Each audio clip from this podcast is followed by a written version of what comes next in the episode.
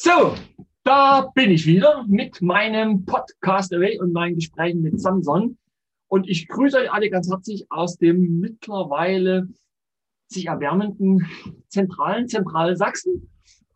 Und heute möchte ich mit euch über Kinder sprechen und über Nachhaltigkeit und die Kombination von Kindern und Nachhaltigkeit. Und ich habe dafür einen Gesprächsgast eine Frau, also eine Gästin äh, auf Neudeutsch, äh, mir eingeladen, die seit Jahren oder viele Jahre Kindergartenerzieherin, Kindergärtnerin war und mittlerweile basierend auf ihren Erkenntnissen und Erfahrungen Coach ist. Also sie ist nicht der Kindergartenkopf, sondern der Kindergartencoach. Und jetzt lasse ich die Peggy Resnick zu mir, steht schon vor der Tür, hat schon angeklopft und jetzt freue ich mich auf das Gespräch mit der Peggy Presnik.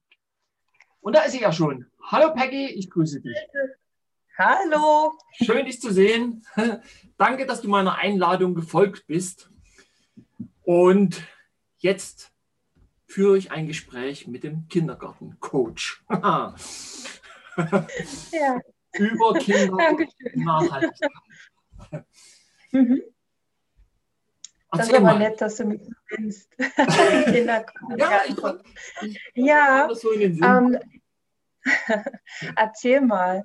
Ja, ich habe, ähm, ich bin seit 30 Jahren bin ich Erzieherin, Kita-Leitung, habe in ganz vielen Einrichtungen gearbeitet als Erzieherin, war Kita-Leitung, stellvertretende Leitung, äh, viele Häuser, viele Teams kennengelernt und bin dann irgendwann so über Fachberatung, ein bisschen Zufall, ein bisschen mit Absicht nochmal eine Coach-Ausbildung gemacht, sehr absichtlich mm, in das Thema, in das Thema tiefer eingestiegen und bin jetzt seit, seit vielen Jahren schon als Referentin und Coach für eben Kitas da.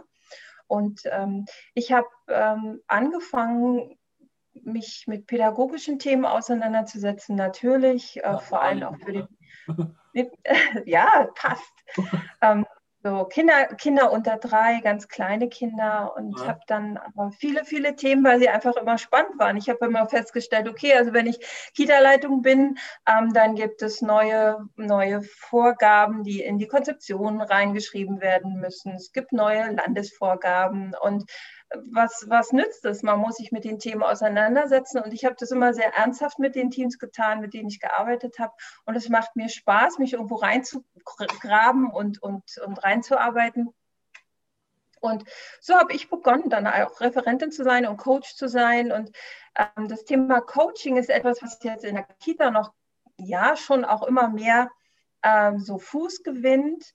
Ähm, oft ist es so die Supervision oder die Beratung, die man kennt, die Fachberatung. Mhm. Das Thema Coaching ist etwas, was sich so in den letzten Jahren auch in diesem Bereich sehr etabliert. Und da freue ich mich natürlich ja. drüber, weil das auch nochmal eine andere Art des Arbeitens einfach mit den ja. Teams ist und den Führungskräften. Mhm. Ja, mich hatte das ja auch, ich meine, ich habe es ja auch beobachtet, dass hier Coaches wie Pilze aus dem äh, Boden schießen, überall. und ja. jetzt ist ja mittlerweile jeder Coach. Ne? Ähm, ich will jetzt auch mal gar nicht die Qualifikation in Frage stellen, aber ich war natürlich auch insbesondere äh, über deinen Bereich davon überrascht, weil ich dachte, hey, Coach für einen Kindergarten, wie? Und äh, mhm. finde ich schon spannend.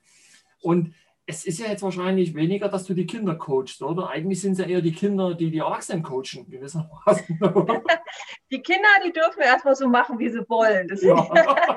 die sind Kinder, die sind großartig ja. und die sollen genauso sein, wie sie sind. Ja. Ähm, aber es stellt natürlich Teams total vor Herausforderungen. Ne? Also entweder sind das mir, ich habe gerade heute ein Seminar gehabt zum Thema interkulturelle Pädagogik, dass natürlich das Zusammentreffen von vielen Kulturen in ah, einem Haus natürlich auch Probleme macht. Also äh, das ist toll, es gibt total viele Chancen, aber es stellt vieles, was wir bisher gemacht haben, in Frage. Äh. Und ähm, man hat Sprachbarrieren, äh, man weiß nicht so richtig, was ist es eigentlich. Und da, da stellen sich Teams wunderbar auf, indem sie auch einfach sagen, wir reden natürlich intern darüber, aber wir holen uns auch jemanden von außen, der uns zum einen Wissen mitgibt. Das ist dann das Thema was ich als Referenz sozusagen bediene. Ähm, aber es geht auch im Coaching natürlich nochmal darum, wirklich zu gucken, wie machen wir es denn jetzt? Also ähm, wie entwickle ich ein Ziel? Ähm, wie wie gehe ich wie gehe ich es einfach auch an? Was stellt sich schwierig dar? Mhm. und klassische Themen, die ich im, im klassischen Coaching auch habe. Ich bin ja klassischer Business Coach. Das hat sich natürlich auch auf die Führungsrolle der der Kita-Leitungen ausgewirkt, im Sinne von, dass man überlegt, okay, wie, ähm, wie gehe ich mit schwierigen Mitarbeitern um, wie mache ich eine Jahresplanung, wie gehe ich ein Projekt an, mhm. wie organisiere ich meine, meine Kita neu.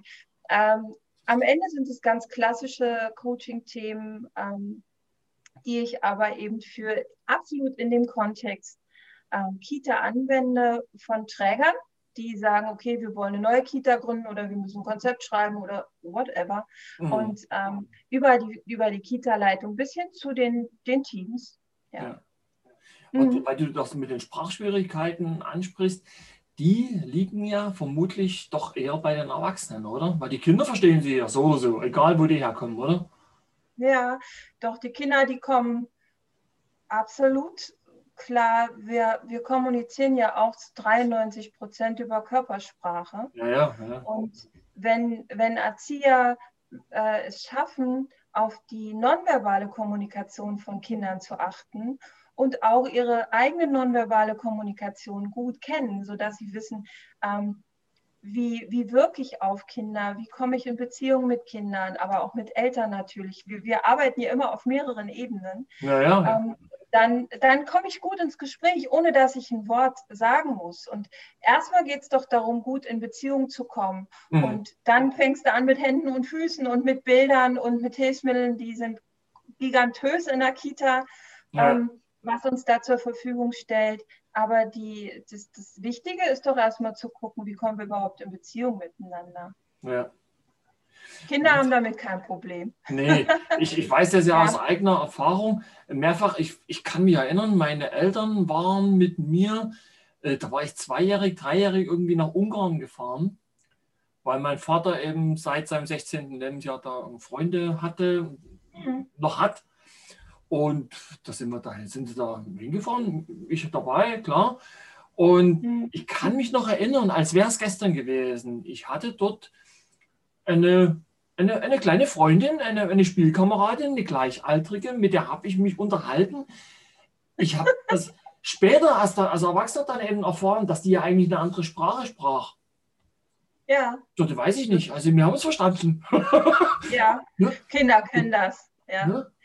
Jetzt ist es ja so, dass, dass wenn Kinder in die Kita kommen, da ist dann so vieles neu. Ne? Dann sollen sie ja. sich von den Eltern trennen, die Geschwister ähm, ja. gehen vielleicht in eine andere Gruppe, da, da gibt es anderes Essen, da, werden, da sprechen die anders. Also es ist ja total viel neu. Das ist für jedes Kind schwer, mhm. in der Kita anzukommen. Und wenn ich dann dann noch äh, so ähm, die, die, gewohnten Menschen nicht habe, die gewohnten Rituale und die Sprache nicht habe, dann ist das schon auch schwer. Ja, ja, ja. Und, ähm, es liegt am Ende daran wirklich auch, welche Atmosphäre wir es schaffen, Kinder und Familien, es gibt immer das Gesamtpaket, willkommen zu heißen und eine Umgebung zu schaffen, in der sie sich wohlfühlen. Mhm. Und dann ist die Sprache erstmal nebensächlich. Das kommt dann mit der ja. Zeit. Ja. Aber die, die, Kinder, die machen das einfach. Die, ja. Ähm, die quatschen drauf los und wie du schon sagst, die wissen eigentlich gar nicht, dass es eine andere Sprache ist. Der macht es halt anders. Ja. Ähm, ich habe heute auch ganz spannend, ich, ich habe, als ich angefangen habe vor 30 Jahren, da gab es zum Beispiel, als, nur als Beispiel, äh, gab es, wenn ich gesagt habe, ich will mal den Stift mit der Hautfarbe haben, dann gab es dieses Schweinchenrosa. Ja. Und wenn man sich heute anguckt, es gibt eine ganze Farbpalette von, von, von dunkelbraun bis eben einem sehr hellen Schweinchenrosa. Ja, ja. Ich, das ist so toll, dass die, dass die ähm, auch wir in den Einrichtungen bis wirklich ins kleinste Detail darauf ähm, uns immer weiterentwickeln. Und das macht mhm. total Spaß, Teams da zu begleiten. Und ich hatte das heute auch, dass die Leitung gesagt hat, ah, das ist ja so schwer und das ist ja, das geht ja gar nicht und das geht mhm. doch gar nicht in einem normalen Kindergarten. Und alleine, wenn wir schon mal über normal reden, was ist das ist denn ein normaler Kindergarten? Hm, was ist spannend. jetzt normal? Ja. Mhm. Gerade jetzt ja. auch in der heutigen Zeit, äh, ich kriege das ja im Umfeld auch von meinen Geschwistern, meinen jüngeren Brüdern, teilweise mit, mit, dem, mit den ständigen Lockdowns, da sind ja die Kinder insbesondere auch gefordert. Also da, da ich weiß nicht, ich meine, es sind ja gehe ich mal von aus, ich vermute es mal, ja, sind ja alles schon äh, Fachkräfte im Kindergarten angestellt oder gibt es da auch ungelernte Quereinsteiger irgendwie? Wir haben einen Fachkräftekatalog, ja. Äh, weil wir einen Fachkräftemangel haben und ich finde es total schön, dass, es, ähm, dass wir inzwischen einen Katalog haben mit Berufsgruppen, ah. die unter bestimmten Voraussetzungen als Fachkräfte gelten können. Ah. Und es gibt viele Quereinsteiger, ah. es gibt viele Zugänge zu diesem Beruf. Und das ist sehr spannend, weil diese ganzen ähm, Ressourcen und diese ganzen äh, Qualifikationen mit in diese Teams einfließen. Ja. Das ist sehr schön. Ja, doch, das gibt es. Ja. Mhm. Aber weil eben gerade die Herausforderung jetzt in der aktuellen Zeit ja auch anders wieder gelagert sind. Es sind nicht mehr nur die äh, traditionellen, sondern ich habe zum Beispiel gerade gestern mit meinem jüngeren Bruder gesprochen. Jetzt sind seit ein paar Tagen die Kitas hier in der Gegend wieder geöffnet. So, jetzt, jetzt, jetzt, geht, jetzt geht der Dreijährige, mein dreijähriger Neffe, geht jetzt wieder in den Kindergarten bzw. Krippe oder Kindergarten, weiß jetzt gar nicht. Aber jetzt muss der sich schon wieder eingewöhnen. Der hatte seine Eingewöhnungszeit und jetzt war er aber wieder ein halbes Jahr zu Hause, weil er musste, weil die zu waren. Jetzt muss er sich neu eingewöhnen. So. Ja. Jetzt, jetzt müssen die äh, Fachkräfte oder die, die, ja, die Erzieherin irgendwie dann natürlich plötzlich auch ganz anders mit ähm, teilweise schreienden Kindern umgehen, weil die Eltern gar nicht mit rein dürfen in die Kita und dann das Kind eigentlich wie ein Paket bloß noch abgeben und dann wieder gehen müssen. Und das sind ja Situationen, da kann ich mir vorstellen, sind die Kinder auch am Limit irgendwie gestresst. Und dann natürlich die Fachkräfte oder die, die Erzieher, ja. oder? Ja, also das habe ich, das sind Themen, die ich gerade natürlich viel im Coaching habe. Also ja. zum einen die Kita-Leitungen, die überlegen, ja, wie mache ich das jetzt eigentlich?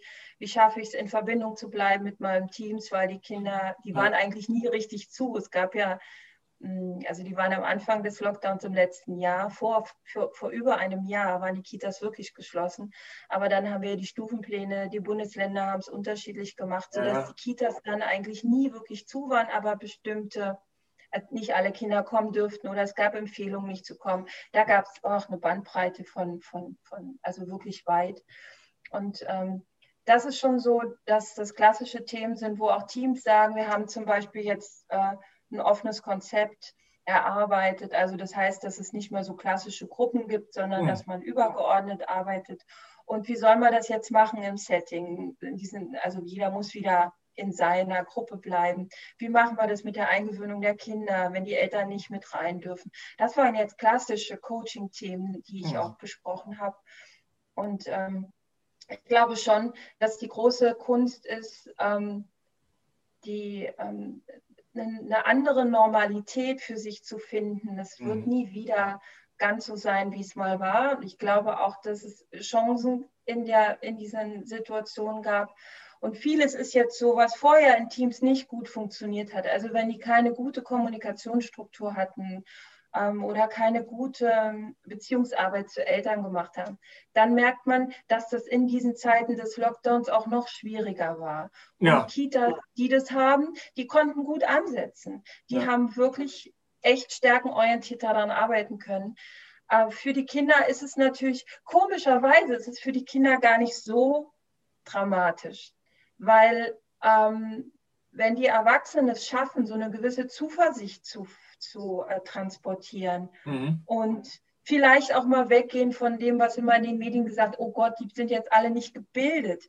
Bildung ist nicht immer nur Zahlen und Mathe und Buchstaben, sondern das ist emotionale Bildung, soziale Bildung, ähm, sondern dass man einfach miteinander den Tag verbringt und auch mhm. mal über Ängste spricht. Oder was ist denn so ein blöder Virus eigentlich? Mhm. Ähm, und dann, da sagen die Kollegen immer zu mir, dass die Kinder eigentlich die wenigsten Probleme haben, damit gut klarzukommen. Wenn wir es schaffen, gute Rahmenbedingungen zu, zu kreieren. Ja, das, aber das, das mhm. habe ich auch schon oft gehört, dass die Kinder sich ja eigentlich an den Eltern orientieren. Und je mehr ja. Eltern, je mehr Ängste, was weiß ich, sag mal, die Mutter oder der Vater hat, um, insbesondere die Mutter, glaube ich, umso mehr Ängste hat dann auch das Kind, weil sich das ja irgendwie auch energetisch und natürlich dann auch kommunikativ überträgt. Die Kinder machen es ja alles nach im Grunde, ne? Ja, man kann die Kinder nicht erziehen, die machen einem sowieso alles nach. Ne? Ja, also machen sie uns auch ja, unsere ja. Ängste nach im Grunde. Ne? Ja, ja. Ja, das ist schon so. Also gerade die jungen Kinder sind stark davon abhängig, wie die Erwachsenen damit umgehen. Mhm. Und äh, wenn die was Neues haben, dann ist immer so der Blick zu den Eltern, gucken die entspannt, ist alles gut, dann mache ich das. Gucken die so, hm, na lieber nicht, dann, mal, dann mache ich vielleicht trotzdem, je nachdem, was ich für ein Typ Mensch auch bin. Die sind ja, auch schon Persönlichkeiten aber ähm, dann bin ich vielleicht doch zurückhaltender. Ja. Und das, klar, die orientieren sich stark an uns Erwachsenen. Das ja. ist schon so. Ja. Ich meine, sie haben ja auch keine andere Chance. Ne? Das ist ja, sie müssen ja irgendwas. Ja. Wie wollen sie sonst lernen? Ne? es gibt ja keine Alternative. ja, auch die lernen schon auch allein, aber das ist schon, ähm, also was so Interaktion mit Erwachsenen ja. angeht oder Kinder untereinander lernen ganz viel voneinander. Kinder brauchen auch Kinder. Das ist ja das, was ja. wir jetzt in den Medien immer haben. Ne? So dieses, dass die Kinder sich untereinander nicht sehen dürfen. Das, das, das finde ich wirklich schlimm. Das finde ich auch schlimm, ja.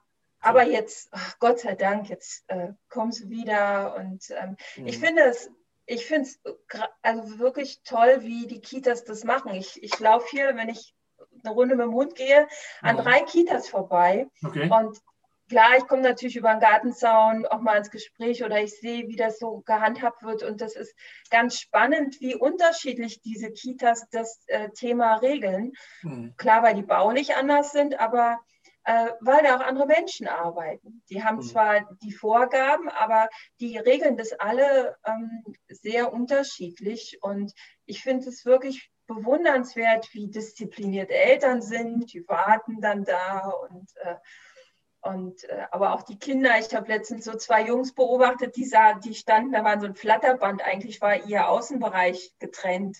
Und dann stand aber der eine rechts und der andere links und die guckten sich an und babbelten so schön miteinander. Äh, natürlich ohne Sicherheitsabstand. und da habe ich gedacht, wie schön das ist, das Leben. Also die Kinder, das ist jetzt, das, wir sind jetzt im zweiten Jahr und die Kinder, das ist eine Riesenzeit für die Entwicklung von Kindern und das ja. wird sie natürlich auch ein Stück weit ähm, prägen. prägen. Ja. ja, auf jeden Fall. Und ich glaube, es ist so eine, es ist wirklich wichtig, da klaren Kopfes und mit einem guten ähm, ähm, auch teilweise Kompromissen ranzugehen, weil die Kinder, die, die hören nicht auf, sich zu entwickeln und warten, bis Corona vorbei ist, sondern das Leben findet jetzt statt. Ja, ja. Insbesondere ja. für Kinder, gell? Für die gibt es ja sowieso nur jetzt. ja, genau. Die sind ja zeitlos. Also. Ja, ja, das stimmt. Die Trödeltanten. Und ja, das ist ja genau. das, was ich selbst tatsächlich, jetzt je älter ich werde, eigentlich bewusst was mich bewusst fasziniert an den Kindern, äh, dass die den Moment eben wirklich auskosten und genießen. Die, die leben ja wirklich richtig im, im Augenblick. Und wenn ich mich erinnere an meine Kindheit, alleine die Zeitspanne von Weihnachten bis Weihnachten, das war ja ewig. Und jetzt, und jetzt im Erwachsenenalter, da zweimal mit dem Finger geschnippt, ist schon wieder vor, ja, vorbei. Ne? Ja, ja. Und ich glaube, das liegt auch daran, dass äh, das hängt an der, äh, mit der Neugier wahrscheinlich auch zusammen, kann ich mir gut vorstellen, und der Hingabe zum Moment. Und dass man dadurch ja. die Zeit verlangsamt. Also das, das können ja Kinder richtig gut. ja. ja. Und der Trick ist jetzt für die Erzieher, da diese Entschleunigung mitzunehmen. Ja. Der, der, wir haben ja oft so das, oh, was musst du alles noch machen, dann steht das noch an und dokumentieren und dieses und jenes. Also der Beruf der Erzieherin oder der Aufgabenbereich der Erzieherin, der hat sich in den letzten Jahren so erweitert, der ist so vielfältig geworden. Und da, die sind schon ähm, ziemlich, also tragen viel Verantwortung für unsere Gesellschaft und für die Kinder natürlich. Mhm. Und ähm, da denke ich schon immer, wenn es ist schön, wenn ich Teams erlebe, die auch ihre Tagesabläufe ausmisten und sagen, worauf kommt es denn eigentlich wirklich an? Mhm. Wo lernen Kinder das meiste? Und wo können wir unseren Fokus drauf legen und wirklich so entschleunigte Tagesabläufe schaffen? Ja. Das finde ich ist eine gute, gute Voraussetzung, um Kinder so sein, zu, so sein lassen zu können. Ja. ja? Man sagt zwar, das Leben ist kein Ponyhof, aber das wird schon noch schlimm genug, ja.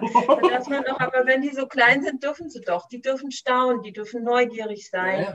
Und ähm, so lernen sie auch. Ja. Das Wissen, das hört ja auch nicht auf. Also ich habe auch keine Lust, Dinge zu lernen, auf die ich keinen Bock habe.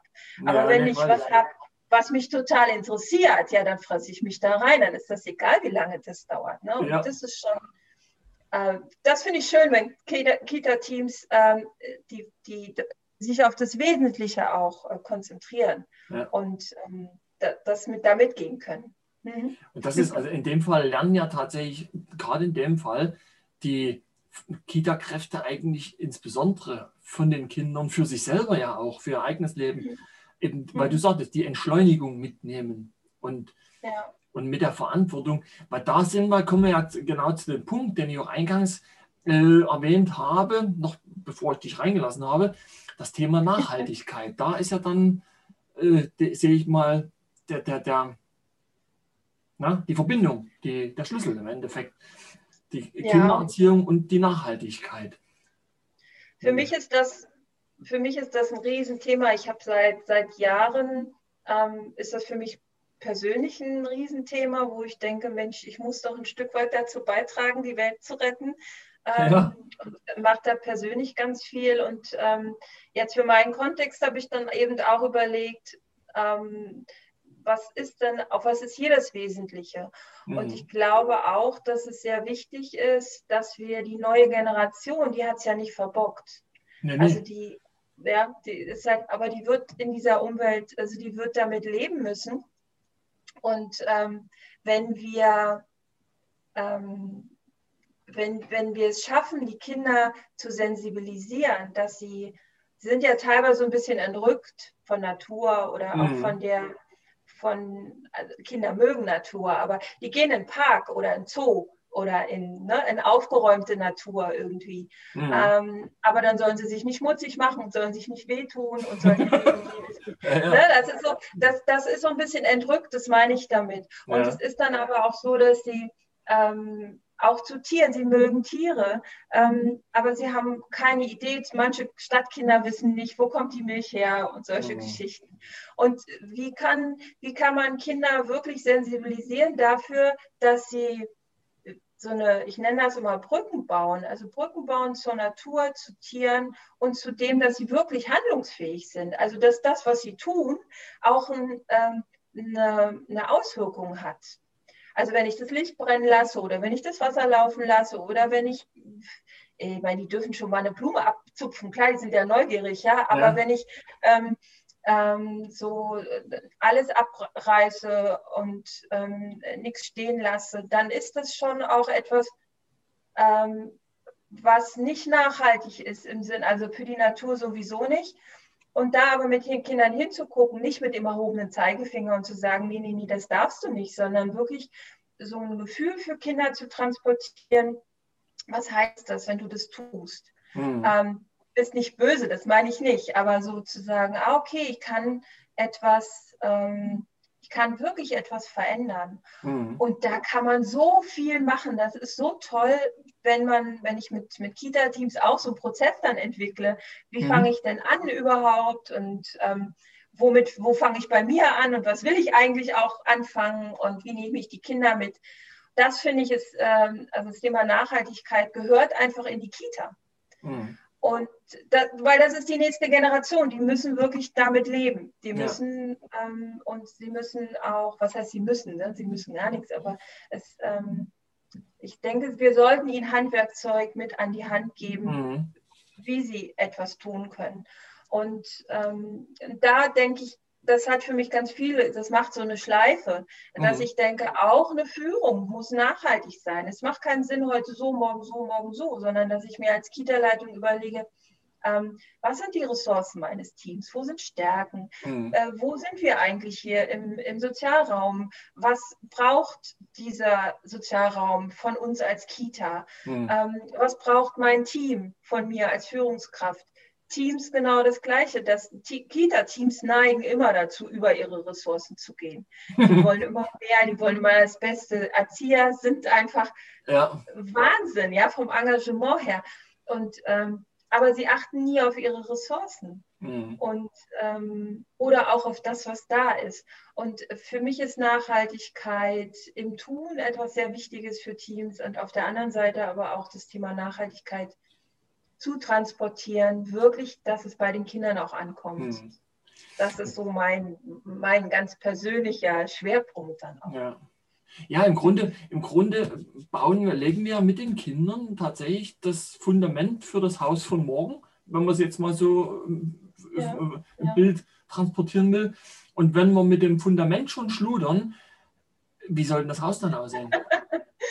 ja, ja, das ist ein spannendes Bild. Ne? Es baut sich eben immer äh, alles so auf. Und das ist auch schwer. Also ich, ich merke, ja. ähm, wenn ich, ach so Kleinigkeiten bei mir selber, dann, dann habe ich jetzt gerade ein Buch gelesen und denke, ähm, ja, du machst jetzt, das ist ja toll, es gibt so tolle Materialien für Klamotten, du kaufst jetzt nur noch recycelte Klamotten und nur noch Bio und was weiß ich alles. Ja. Und dann stelle ich aber fest, ja, okay, so ein, so ein Mantel aus recycelten Plastikflaschen hört sich erstmal toll an, aber ihr schmeißt Mikroplastik halt ins Wasser, wenn ihn wäscht. Und mhm. ist das jetzt wirklich nachhaltig? Also das ist auch echt äh, schwer und ich, für mich ist es halt immer wichtig, dass man die Leute nicht verschreckt und die Teams so im Sinne von, oh, ich kann ja gar nichts machen, sondern ja. doch, einer Kleinigkeit kann ich was machen. Und, und wenn es die Entscheidung dann ist, zu sagen, ich trage den Mantel noch ein Jahr. Mhm.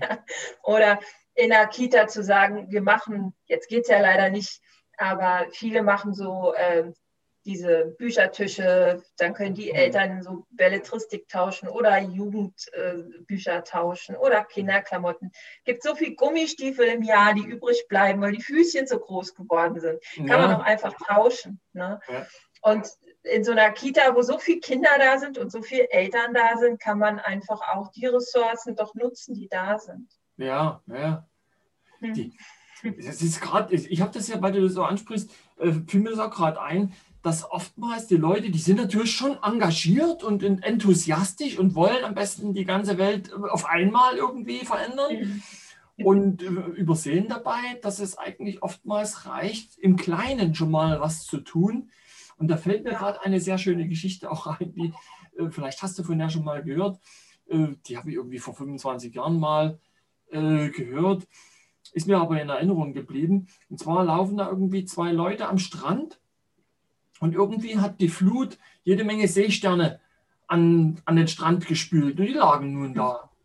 Und der eine von beiden nimmt halt immer mal einen Seestern und wirft ihn zurück ins Wasser. Und dann sagt der andere, warum machst du denn das? Du kannst die doch gar nicht alle retten. Sagt er, nee, aber den einen. Ja, ja. ja. So, ne? Und manche ja. denken, wollen alle retten und wissen nicht, wie sie es schaffen und lassen sie dann halt alle liegen. Ne? Und der sagt, okay, ich, ich rette, was ich kann. Das ist halt dann bloß der ja. eine oder die zwei oder wie auch immer. Und gerade im Kleinen kannst du wahrscheinlich echt mehr, also schon, schon gut bewegen. Ne? Ach, das gibt dann so lustige Geschichten, die ich dann mit den Kita-Teams habe. Dann haben sie ja. überlegt, ähm, Eis. Also kaufe ich jetzt eine Packung Eis, wo jedes einzelne Päckchen eingewickelt ist, oder kaufe ich eine große Packung Eis? So. Ja. Dann können die Kinder überlegen, hm, was ist jetzt eigentlich sinnvoller. Die Erzieher wissen, ich finde mal gut, wenn Erzieher das auch nicht wissen, sondern dass man wirklich gemeinsam überlegt, was ist jetzt eigentlich wirklich gut. Und ähm, am Ende haben sie sich wohl darüber äh, darauf geeinigt, dass es eigentlich egal ist. Also habe ich das Große, bleibt was übrig, das muss gekühlt werden, das braucht Strom, bei dem anderen bleibt so viel Müll übrig. Mhm. Sie haben sich dann für die große Packung entschieden, weil das erstmal für sie irgendwie am logischsten klang. Aber alleine diese, diese Idee oder dieser Prozess, darüber zu überlegen und eine Entscheidung zu treffen, das ist doch das, was Kinder dann brauchen. Und wenn sie das ja. als Kind oft tun dürften, dann können sie später auch auf einer ganz anderen Grundlage äh, Entscheidungen treffen. Ja. Also du meinst, das kann man mit Kleinigkeiten was machen, klar. Äh, du meinst, dass halt die Kinder in den Überlegungsprozess mit einbezogen werden, oder? Absolut. In, ja. dem, Fall, in ja. dem Fall wird den Kindern ja eigentlich das Denken beigebracht oder das äh, das tun die sowieso, man muss sie nur lassen. Ja, nee, aber ich mein, äh, wenn ich es auch in der Schule sehe, ich meine, du kennst ja vielleicht die, diese Vera F. Birkenbiel, oder? Sagt dir vielleicht was? Mhm. Die hat ja auch immer gesagt, wir müssen auch lernen, lernen. Ja. ja. Und ja. wenn man die Kinder immer mit einbezieht, kann ich mir vorstellen, dass die da äh, schon selber auch irgendwelche Synapsen äh, knüpfen und sich dran gewöhnen, halt irgendwas zu denken, bevor sie was tun.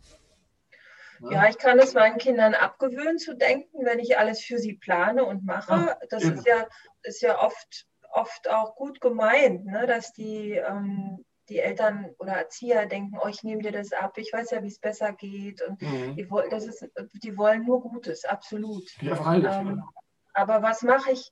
Ja, und es muss eben auch mal was schief gehen und ich muss auch mal was, was merken, dass das wirklich eine Konsequenz hat, wenn ich das mache. Mhm. Mm, und das ist so schwer auszuhalten für Erwachsene. Ja. Ich, also man steht manchmal daneben und sieht eigentlich, also nicht, dass die Kinder sich verletzen, das nicht, aber mhm. man sieht eigentlich, ah, das könnte unter Umständen nicht klappen. Und, und dann trotzdem nicht zu sagen und zu ja. sagen, ja, okay, du wirst erfahren, dass es vielleicht anders besser ist. Ja. Und manchmal finden die Kinder dann echt so geniale Lösungen für etwas, da wäre der Erwachsene gar nicht drauf gekommen. Nee, nee, das. und das, weil die versuchen so lange, bis sie dann endlich dahinter kommen. Und das ist doch das Beste, was passieren kann. Das, brauchen wir auch später am Markt. Da brauchst du keine Wiederkäuer, sondern du brauchst wirklich Leute, die echt Ideen haben und auch ja. äh, lösungsorientiert denken können. Ja. ja.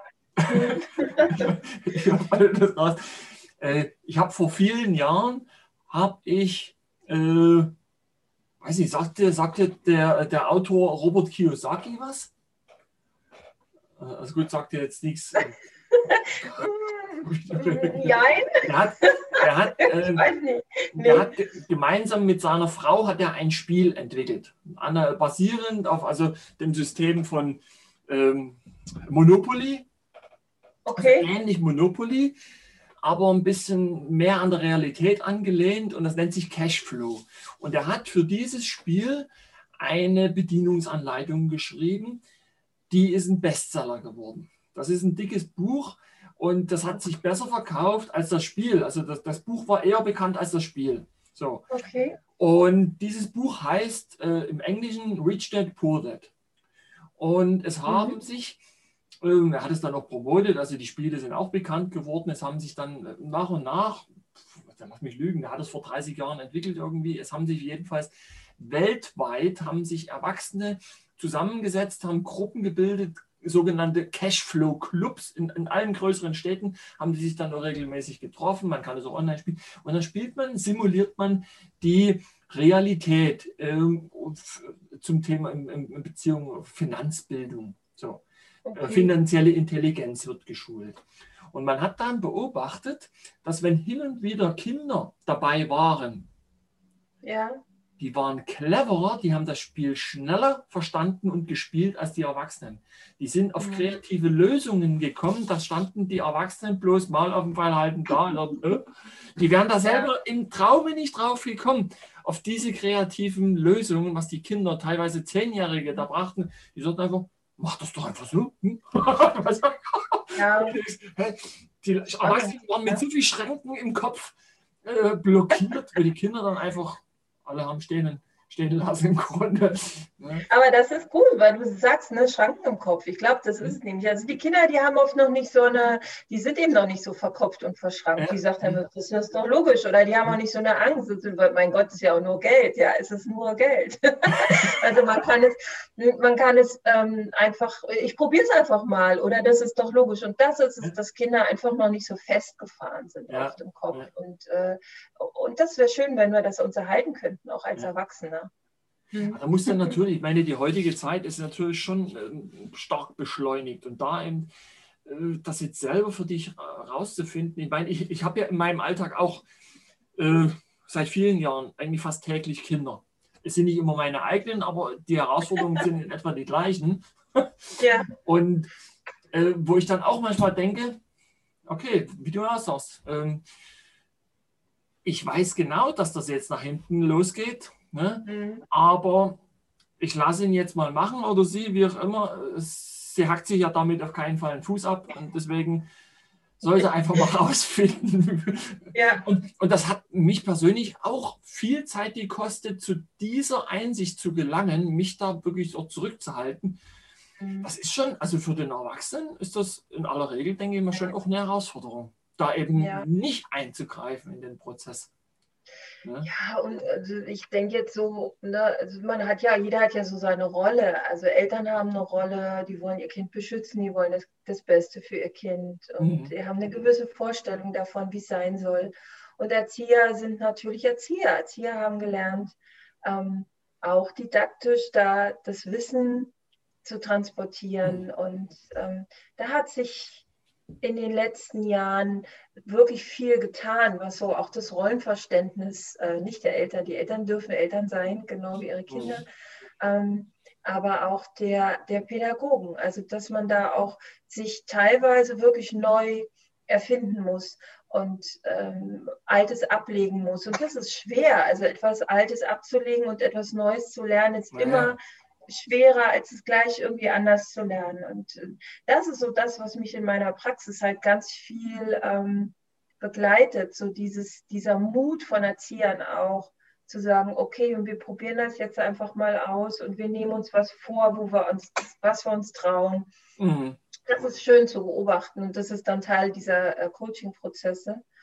Und deswegen auch nochmal zum Thema Nachhaltigkeit, wenn Kinder gleich lernen, ähm, dass es, dass es ähm, eine, eine Wirkung hat, Auswirkungen hat, ihr, hm. ihr Handeln.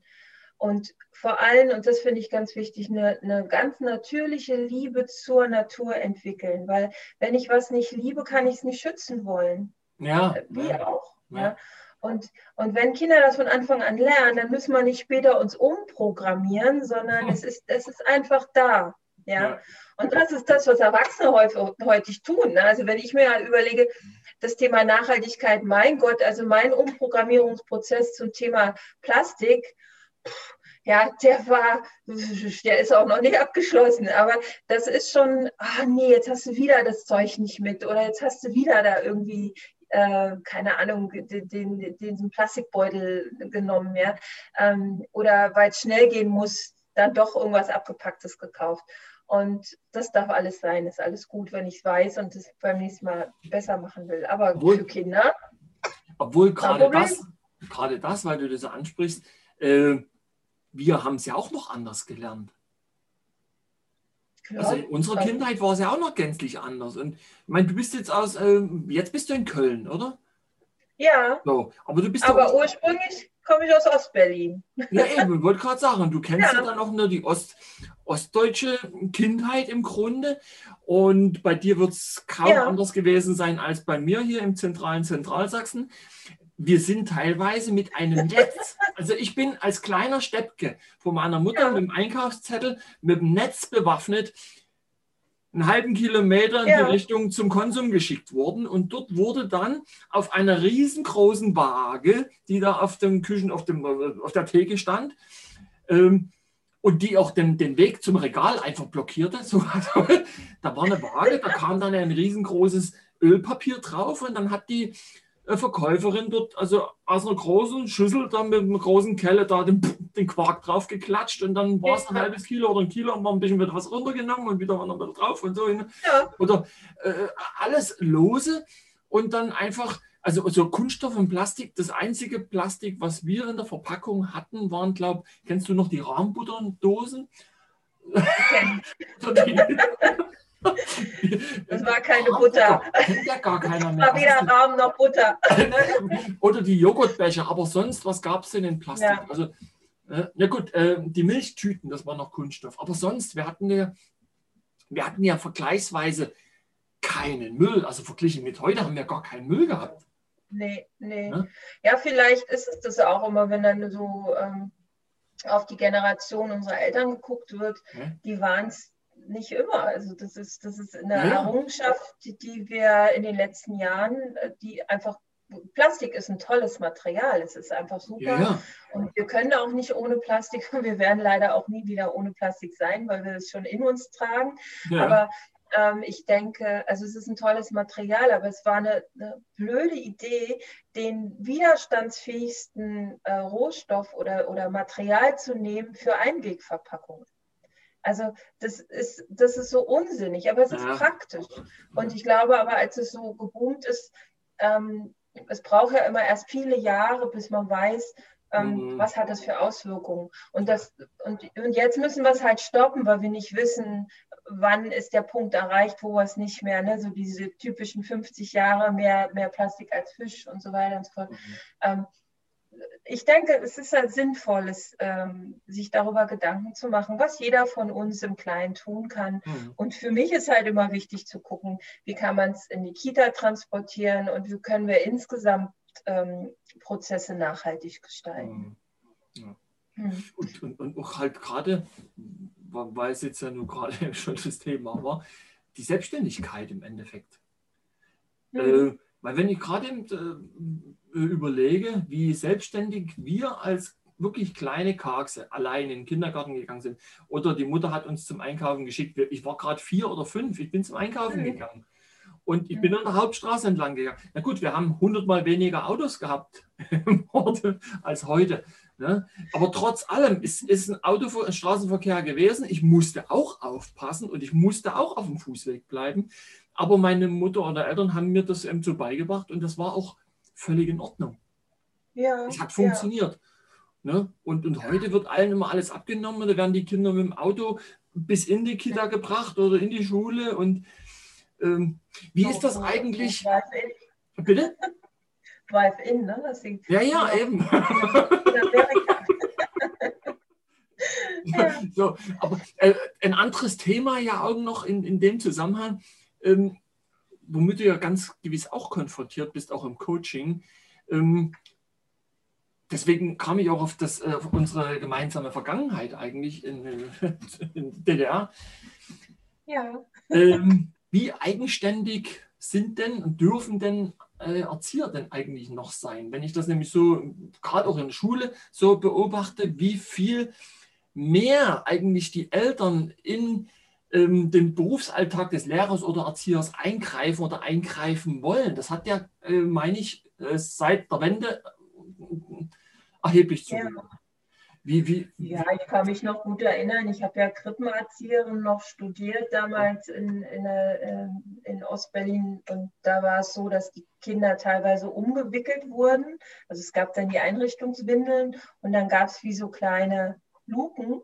Ja. Und da wurden die so durchgereicht. Ja. ja. Und das war so, das war so, oder eben die Eltern hatten gar nicht so eine, so eine Einflüsse in die Kita. Das hat sich schon sehr verändert, auf jeden ja. Fall.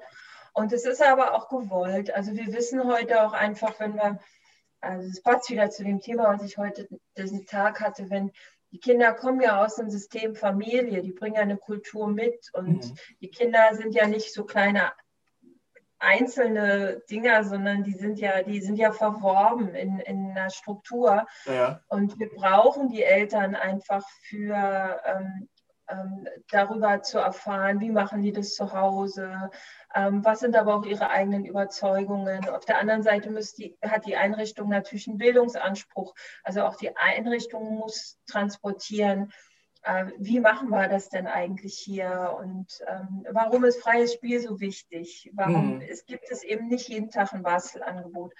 Und ähm, das sind ähm, da, also die, die Zusammenarbeit oder dieses Verzahnen mit Familien, das hat sich einfach aufgrund auch des des, des veränderten Bildungsverständnisses und auch aufgrund von einem klar definierten Bild vom Kind, was wir heute so mhm. immer oben drüber haben, hat sich total verändert. Und mhm. das ist schon, das ist auch eine Herausforderung, aber ganz klar. Ne? Ja. Das, also das Thema Elternarbeit und, und Kita ist, ähm, mh, sagen wir, nicht unbelastet. Du bist im Grunde doppelt gefordert, ja. oder? Ja. Ja. ja. Ja, wo sich, also Erzieher, ja. wo sich die früheren Erzieherinnen noch primär auch um die Kinder haben kümmern können, müssen sie jetzt auch noch mit den Eltern, äh, die Eltern auch noch mit jonglieren, mehr als, als früher. Und ja. Das stelle ich mir schon schwierig vor. Ja, es ist anders. Also ich finde es, ähm, ich, ich, ich, mag, ich mag es sehr gerne, Elternarbeit, weil ich ja. einfach ähm, so konfliktbeladen, wie sie ist. Ähm, nur die Frage ist, wenn ich eine Haltung dazu entwickle und wirklich verstehe, dass es wichtig ist, dass die Eltern dabei sind mhm. und äh, dass ich die Eltern brauche, dann ähm, dann, dann ist es eine andere Grundlage. Ja. Ich finde Elternarbeit wirklich, wirklich auch spannend. Also es bringt ja. ja auch ganz viele andere Perspektiven mit rein in meinen Alltag und das ist sicherlich, mir wünscht man sich manchmal ein Konzept und so macht man es und so wäre es dann gut. Mhm. Aber wäre das, also die Frage ist, ist es dann gut und die Frage ist es dann nicht auch irgendwann langweilig? Mhm, ja, die Welt ja. verändert sich. Ja. aber, aber es ist schon, klar, das ist äh, viel, ähm, viel, an, viel, viel anstrengender oder, oder vielleicht breit gefächerter, als es das noch war, als ich angefangen habe, meine Ausbildung zu machen. Mhm. Ja, es hat sich, hat sich schon viel verändert. Ich meine, ich habe es bei meiner Mutter gesehen, die hat halt im Schulhort gearbeitet und uh. das hatte sich, das hatte sich äh, gewaltig gewandelt. Weil dann eben auch tatsächlich die Eltern, die haben dann ihrerseits auch teilweise, oftmals, ja nicht alle, aber manche haben halt auch den Respekt vor der Erzieherin äh, äh, verloren oder, oder gar nicht gehabt, weil das war dann einfach, ja, das war einfach jemand, der auf die Kinder mit aufgepasst hatte.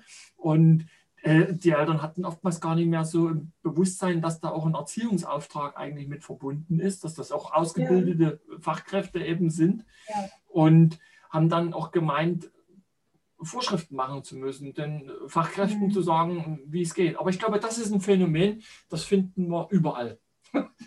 Ich habe das, ja. ich selber habe es im Handwerk gesehen, wo mir dann eben meine Kunden erklärt haben, wie ich es machen muss. Wo ich dann dachte, dann warum machst du es nicht gleich selber? ja, ja, ja. Ja, es ist, es ist ein gutes Beispiel dafür. Ne? Ich gehe ja. auch nicht hin und sage zu einem Handwerker, jemand, ich habe keine Ahnung davon. Ich kann ihm sagen, was ich gerne möchte und wie hm. ich mir das irgendwie vorgestellt habe und was ich vielleicht schon mal irgendwo gesehen habe. Aber der Fachmann ist, bin nicht ich an der Stelle. Ja. ja. Und äh, und in der Kita ist es genau das Gleiche. Ich bin mhm. zwar Expertin für Kita und mhm. für Kinder, aber die Experten für das jeweilige Kind sind die Eltern.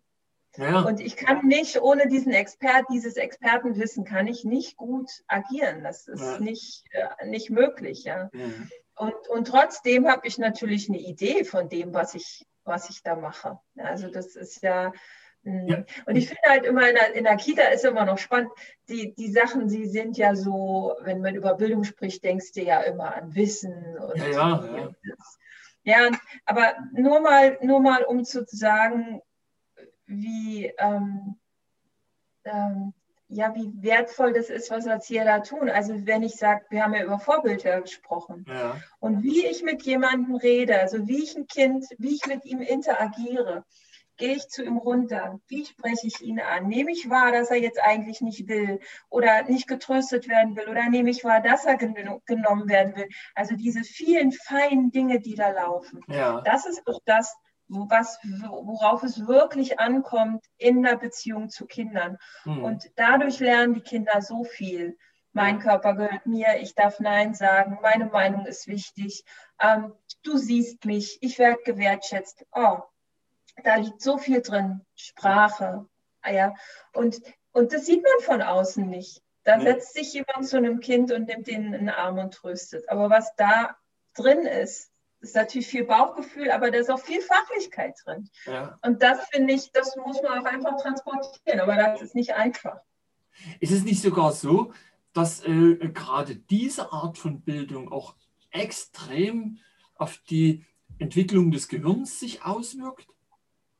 Ja. Ich meine, das irgendwo das, mal gelesen ja. zu haben. Ja, auf jeden Fall. Also emotional verknüpft, das wissen wir bei uns selber. Ja, ne?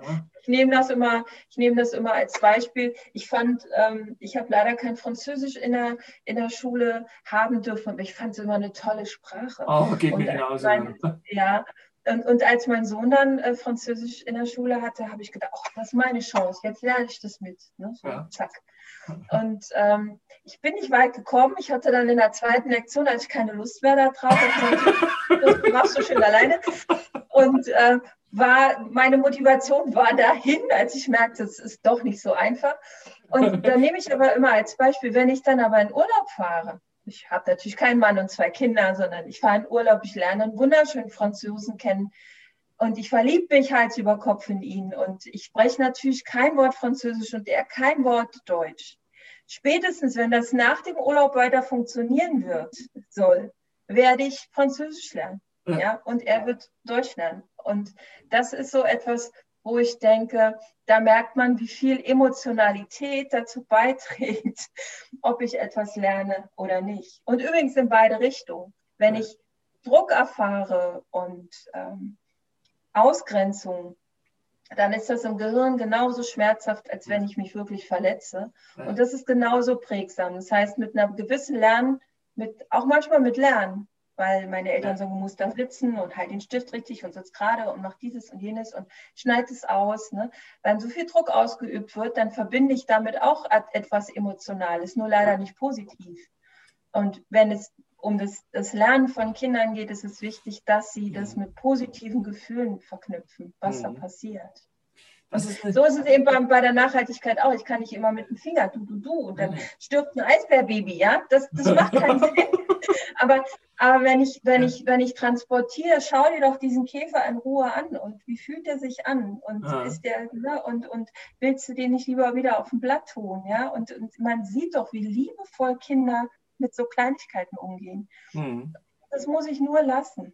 Ja. Dann, äh, dann wird sich da auch eine emotionale Verknüpfung zu dem Thema Natur ja. entwickeln. Ja. Ich erinnere mich, meine Mutter hatte das auch erzählt mit diesem Druck und Gegendruck und so, aus, aus ihrer mhm. Praxis im Hort. Ja. Na gut, im Hort, im Schulhort hatte sie ein bisschen ältere Kinder, aber die waren ja auch, äh, die ältesten waren, lass mich lügen, vielleicht elf, zehn, elf, vierte Klasse, sowas in dem Dreh. Ja, ja. Und ja, dann sind zehn, ja, zehn, elf. Dann haben die, äh, hat sie gesagt, wenn sie den Kindern irgendwie vermitteln wollte, jetzt lasst uns mal das und das machen, da hat keiner mitgemacht, hat keiner Spaß gehabt. Dann hat sich meine Mutter selber irgendwo bloß am Rand hingesetzt und hat angefangen, mhm. irgendwas zu basteln.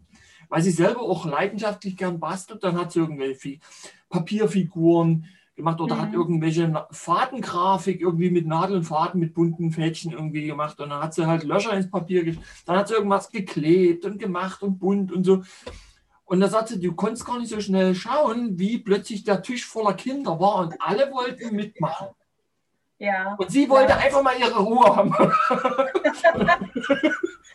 das ist auch so, ich weiß, ich habe ja auch lange im Rat gearbeitet. Es war dann so, die Kinder kamen von der Schule, die haben den ganzen Tag stillgesessen, dann sollten ja. sie essen und sollten sie Hausaufgaben machen. Ja, und das ist eigentlich, ja, boah, ich meine, wir, wir jetzt hier nach dem, dem vielen Homeoffice, wir, sind, wir wollen uns dann bewegen, wir wollen raus und Kindern ja. geht das doch genauso.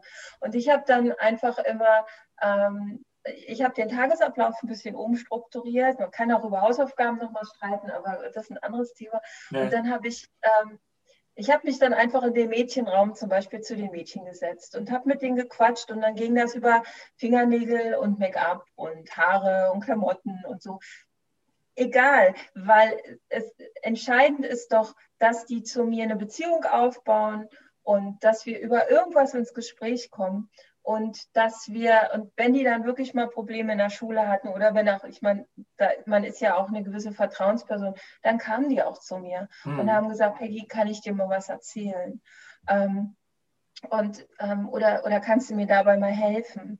Und das sind doch, das ist doch das die Grundlage von, mhm. von all dem. Und ähm, dann fange ich halt bei den Themen der Kinder an. Also dass, dass die natürlich Make-up mit zehn oder elf dann, oder ich hatte dann in der Jugendarbeit schon ältere Mädels, hm.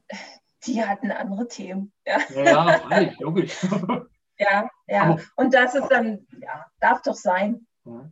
Aber das ist, das ist tatsächlich ein faszinierender Bereich, ähm, weil der sich ja durchs ganze Leben zieht und ich befasse mich ja auch mit mehreren anderen Themen noch, allein auch in meinem Podcast, da haben wir ja verschiedene andere Sachen noch angesprochen. Und äh, die, gerade dieser Fall, wo du sagst, Beziehungen aufbauen, und dann kommt die von allein. Das ist auch das Gleiche im Verkauf. Ich hatte ja schon mal einen Podcast, ein Thema ja. über Verkauf. Und da wird auch ganz konkret immer gesagt, du musst wenn du was verkaufen willst, und es geht ja nicht immer darum, dass du jetzt irgendein Produkt hast und Geld dafür haben willst, du verkaufst ja auch als Eltern irgendwie oder als Erzieherin im Kindergarten, verkaufst du den Kindern, äh, warum sie sich jetzt hinlegen müssen und schlafen oder wie auch immer, warum sie jetzt raus müssen. Irgendwas. Verkauf ist ja vielschichtig und es funktioniert umso besser, je mehr du eine Beziehung zu deinem, in Anführungszeichen, Kunden oder dem Kind oder eben aufbaust, weil ja dann kommt er tatsächlich von allein und dann, dann kannst du ihm was verkaufen. Dann lässt er sich auch eher was verkaufen. Also ja. in Anführungszeichen. Ja. Ne? So. Also das finde ich ein, ein, faszinierendes Thema eigentlich. Ja. Eben die Beziehung aufbauen. Aber das ist eine Kunst. Ohne das ja? funktioniert, ja, ja. ich, man kann es, kann man es lernen, ich weiß es gar nicht. Also ich wir lernen schon. das natürlich schon auch. Ne, das kannst du auch auseinandernehmen. Wie baut sich eine Beziehung auf? Was braucht es dazu? Fünf Komponenten, ja. Ne, das ja. ist als Pädagogik ein weites Thema. Und ähm, das ist zum Beispiel auch was, was ich mit Teams mache, dass ich mir mal Beziehungen angucke ja. und sage, okay, was ist denn da an Zuwendung? Was ist an Assistenz? Was mhm. ist ähm, auch an Stressreduktion? Ein Riesenthema, um Beziehungen aufzubauen. Also wenn ich mhm. Stress habe, kann mein Hirn nicht lernen. Wenn ich Angst ja. habe, wenn mein, mein Hirn belastet ist, kann ich nicht arbeiten. Also brauche ich Stressreduktion. Und das sind so Komponenten, die da mit reingehören, damit wir Beziehungen aufbauen können. Mhm. Zu Eltern und zu Kindern. Mhm. Und das ist etwas, was ich dann eben im Coaching tue, auch mit, mit, mit den Teams. Und für mich hat es auch noch mal was mit äh, mit so freiwilliger Machtabgabe zu tun. Also mhm. wenn ich, ich bin ja als Erwachsener immer mächtiger als Kinder, ein Stück weit. Ich bin, ich kann, bin, habe viel mehr Erfahrung, ich bin größer, ja. stärker. Ja. Ich bin vielleicht kognitiv auch weiter, ne? also im besten Fall. Ja. Aber andererseits, andererseits, sorry, wenn ich unterbreche, ne, Kinder sind wesentlich ähm, durchsetzungsstärker oftmals. Also äh, in, in manchen Bereichen sind die tatsächlich mächtiger als. Ja, ja klar, wenn die nicht wollen, dann wollen die nicht. Ne? Also das ist schon. Oder die, die gehen dir halt so lange auf den Zünder, bis du dann Ja sagst. Also, ja? ja, ja, ja. Okay. Also. Ja, aber das ist schon, da, Kinder sind auch mächtig, auch untereinander. Ne? Das ist dann, wenn du dann, ne, dann bist du nicht mehr mein Freund oder ja, dann bist ja, du nicht ja, mehr ja. oder so. Also das ist schon auch, aber auch das ist etwas, was ich natürlich mit, mit äh, wo man hinguckt. Also was, was hm. konditioniere ich denn im Verhalten von Kindern? Ja. Also, kommen die damit durch oder nehme ich das auch an und sage, du schau mal, ähm, kann man das vielleicht auch anders betrachten? Ja, ja. oder ähm, was ist denn, wenn du mal nicht auf deinen Standpunkt bestehst? Meinst du nicht, wir können mal probieren, was der Max sagt oder der Muhammad oder ja, das können wir mal probieren. Ja. Und das ist eine Frage, wie ich mit Kindern dann im Gespräch bin auch. Ja davon können die am meisten lernen auch. Ne? Dieses, ja. Ähm, ja. ja. und wie du vorhin schon sagtest, äh, wie, mhm. du als Erwachsener dann damit umgehst, das gucken sie sich dann ab und dann machen sie das nach. Ja, ne? ja und ich kann nicht, kann nicht nur klug scheißen und äh, dann mit meinem Team als Kita-Leitung total hescharisch sein oder autoritär führen. Das ist ja. wieder nicht nachhaltig. Ja? Dann wird es auch nicht dann wird auch das Team sich nicht so entwickeln und dann werden die das den Kindern auch nicht so weiter transportieren. Das muss ich schon auch selber leben. Also das ist ein, ja, schon sehr ganzheitlich. Ja. Ja. Hm. ja, in dem Fall machen ja nicht nur die Kinder dir was nach, sondern die Erwachsenen ja auch. Gell? Ja. Also. Aber das nimmt ja. ja. kein Ende. Wir machen ja ständig alles nach irgendwie. Ne? Ob, wir, ob wir uns das bewusst ist oder nicht, irgendwie. Ja.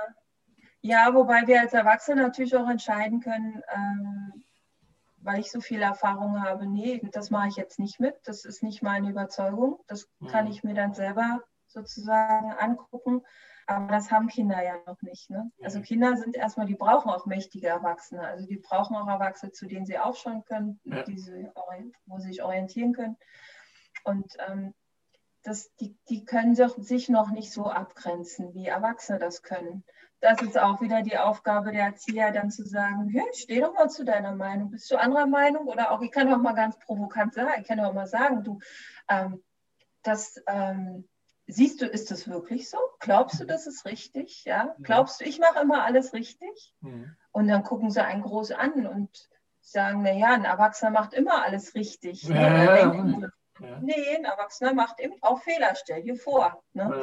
Ja, und ähm, das hat auch ganz viel damit zu tun, kann ich das zulassen, dass, dass mir Fehler passieren, hm. dass es jemand sieht, was auch immer. Ja? Das, ähm, da, also da merkt man schon echt, die Qualität ist eine, und das ist stark mit der Person verbunden, die Rolle von Erziehern. Ja? Gerade jetzt, gerade jetzt mal, ich habe jetzt äh, in meinem eigenen Umfeld auch wieder äh, ganz konkret erlebt, wenn du als Erwachsener die Stärke hast und den eigenen Fehler gegenüber dem Kind eingestehst und meinetwegen ja. dem Kind sagst, ey, tatsächlich, du hast recht. Ne? Ja. Habe ich mich jetzt hier echt äh, vergaloppiert, wie auch immer. Ne? Das, mhm. das, das gibt dem Kind, egal welches Alter, einen sichtbaren Schub irgendwie. Also ich habe es ja. jetzt gerade mit, mit, mit 12-Jährigen, 15-Jährigen halt beobachtet. Ne? Mhm. Ganz konkret beim, Machen, beim Erledigen der Hausaufgaben, weil äh, wir jetzt plötzlich als Lehrer fungieren und jetzt ein paar Aufgaben machen müssen, die, die wir das letzte Mal vor 30 Jahren gemacht haben, so ungefähr. Ich bin und da raus. ich sage ja nicht, dass ich da raus bin. Ich sage, komm, wir gucken mal. Ne? So, mhm. dann lösen wir gemeinsame Aufgaben und dann für einen Moment stehe ich wie Gott da. Und dann, wenn mitten in der Aufgabe plötzlich rauskommt, ey, sag mal, ich denke, du kannst das, äh, wieso machst du das, das völlig falsch? In der Schule haben wir das ganz anders. Und wenn ich dann gucke und dann, äh, ja, hab ich versaut. Ja. Ne? Hast ja doch recht. Ne? Und, so. Ja. und, dann, und dann gehen die Augen auf und, und du siehst richtig, wie der energetisch wächst und, und wie das Kind ja. plötzlich größer wird und stolz ist, ah, ich habe es gut, ich habe es richtig gemacht irgendwie. Das ist eigentlich schon. Und das, das ja. ich glaube, das schaffst du, wenn du als Erwachsener dann auch äh, zugeben kannst, dass du einen Fehler gemacht hast. Oh, das, das, also hier bei, bei uns ist es so, ich habe ja jetzt schon fast Erwachsene, also mein Großer ist schon erwachsen, meine Tochter. Ja. Ähm, und die, da, da, bin ich ständig, ich muss ständig fragen, ich kann, ich kann hier nicht mal einen Fernseher anmachen so schlimm ist es nicht, aber ne, so ja. von, von dem Programm in dieses, also Netflix, Amazon, wie auch immer, wechseln, ähm, dann ist der Ton weg, dann ist das weg, dann will ich meinen PC anschließen, dann passiert das nicht. Und ich denke immer, mein Gott, wenn ich euch nicht hätte, ich, ich ja. würde ja alleine das alles nicht hinkriegen. Gut, dann würde ich halt Bücher lesen, wäre jetzt auch nicht so schlimm. Ja, aber äh, machst halt was anderes. Aber die, die, sind halt auch einfach echt, was so Technik angeht und aber auch ne, so, so in der Welt unterwegs sein und so, da sind, sind die halt einfach viel weiter. Das wäre anmaßend von mir zu glauben, ich kann denen da an der Stelle noch was beibringen. Das ist, das ist Quatsch. Ja. Nee, nee, nee, also das habe ich auch schon rausgefunden. Ja, ja. Lass sie mal, die, machen jetzt schon alle, die machen jetzt schon alles richtig. nee, aber, ja, gut. Aber sag mal, äh, du bist ähm, mit deinem ganzen Coaching-Programm, mit deiner Arbeit, bist du jetzt bloß äh, bei dir um Köln rum da beschäftigt oder, oder, oder wie machst du das? Mhm. Machst du viel, auch jetzt mittlerweile übers Internet? Machst du Deutschland? Ja. Bist du dann viel unterwegs? Wie machst du das? Ähm, also ich bin schon, bin schon seit vielen Jahren bundesweit unterwegs. Also ich, ich bin natürlich bin viel unterwegs, das ist schon so, oder war viel unterwegs. Mhm. Ich habe natürlich geguckt, dass ich auch, ähm, dass ich schon noch ein bisschen in der Region bleibe. Ne? Das mhm. ist aber, wenn in Hamburg oder Berlin irgendwas ist, dann bin ich auch, fahre ich auch gerne mal in die alte Heimat oder an die Küste. Mhm. Ähm, also ich bin, war viel unterwegs zu den Präsenzzeiten und ja, aus bekannten Gründen habe ich äh, letztes Jahr im März dann mich echt auch nochmal neu erfunden und habe gedacht, ja, was machst du denn jetzt? Und habe vorsichtig angefangen, erstmal jetzt ne, über äh, die Zoom-Plattform und andere Plattformen kennenzulernen, um überhaupt Seminare geben zu können. Und, ähm, und jetzt ist es so, dass ich über das Jahr ähm, ich ein eigenes Online-Programm habe und auch Mentoring-Programm habe. Ich mache ganz viel Coaching eben auch ne, so oder am mhm. Telefon. Und das hat den Vorteil, dass ich nicht mehr so viel umherreisen muss. Das ist auch nachhaltiger. Ich weiß gar nicht, wie mein Auto angeht. Ja. ähm, und ähm, das ist schon ganz klar ist der Stromverbrauch dann jetzt, aber ne, also das ist schon so, dass ich ähm, einfach eine größere Bandbreite habe und ähm, jetzt, ich mal gucken, wohin sich das entwickelt. Also im Moment ist es so, dass ich ausschließlich online arbeite und dass wir aber gucken, wenn es jetzt wieder geht, dass man so eine Kombination macht. Ich glaube, es könnte ganz sinnvoll sein, ähm, bei einmaligen Sachen kann man entscheiden, wie will man das machen. Und bei so, ich mache ja ganz viel Ausbildungen auch, mhm. dass ich, dass man vielleicht erstmal die Gruppenkonstellationen in Präsenz findet und dann aber die weiter, weiterführenden äh, Themen dann einfach auch online bespricht, wenn man sich als Mensch schon mal irgendwie gesehen hat. Mhm. Also so eine so Hybridlösungen, das könnte ich mir gut vorstellen. Aber ich werde auf jeden Fall weiter online arbeiten, weil ich es, ähm, weil ich es mag, diese Bandbreite zu haben. Es ist unkomplizierter. Mhm. Ähm, ich denke, ja, es, es wird weiter so sein. Also wenn dich jetzt zum Beispiel im, speziell aus dem Bereich Kindergarten oder Kindertagesstätten, irgend, wenn uns jetzt zufällig einer zuhört, ich gehe mal davon aus, dass uns irgendeiner zuhört. drei, drei. Wenn nicht, haben wir uns einfach gut unterhalten. Hat auch was. Ähm, ja, ein gutes Fall, Gespräch. Ja, ist ja. auf jeden Fall positiv zu bewerten. Ähm, nee, aber gehen wir mal davon aus, du weißt ja, wie du aussahst, du weißt nie, wohin es geht, was auch immer äh, passiert. Ja. Äh, jetzt hört das irgendeiner aus dem Bereich Kindertagesstätte und sagt, ah, hm, interessant, wäre vielleicht ja. was für uns. Wie kann der Kontakt mit dir aufnehmen? Wie kommt der an dich ran? Hast du eine Webseite? Ich habe eine Web Webseite, genau. Man, man, findet mich unter meinem Namen. Ich heiße Peggy Bresnik und äh, meine Firma heißt auch ganz einfach Kita Consulting and Coaching, weil ich ähm, ja die Beratung und das Coaching in äh, habe. Und da habe ich eine Seite und da findet man mich. Man findet mich aber natürlich auch bei Social Media. Ich bin bei Insta. Wir haben uns ja auch über das Netzwerken ja. kennengelernt. Äh, wir haben äh, bei Facebook, bei LinkedIn. Das sind so, da, da findet man mich schon.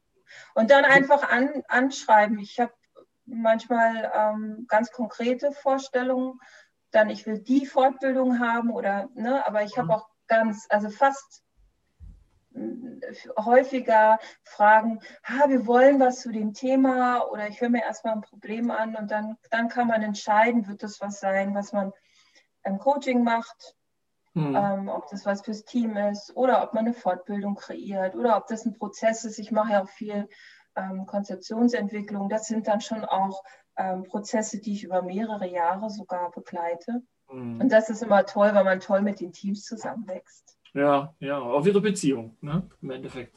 Ja, auch da ist es so, dass wir eine gute Beziehung haben. Ich, ich, ja. ich liebe es, in Kitas zu kommen und jetzt natürlich nicht, aber wenn ich wenn man sich drückt und sagt, hey, schön dich zu sehen und ja. wir haben, ich habe Spaß auf die Leute, ich will, ich habe Spaß, ich freue mich auf die, ja? ja, und die freuen sich auf mich und ähm, wir haben, wir haben, weil das ist so etwas, was ich total wichtig finde, dass man wirklich Spaß hat und eine gute Beziehung hat miteinander. Sonst ist auch Lernen, auch für Erwachsene, einfach ja.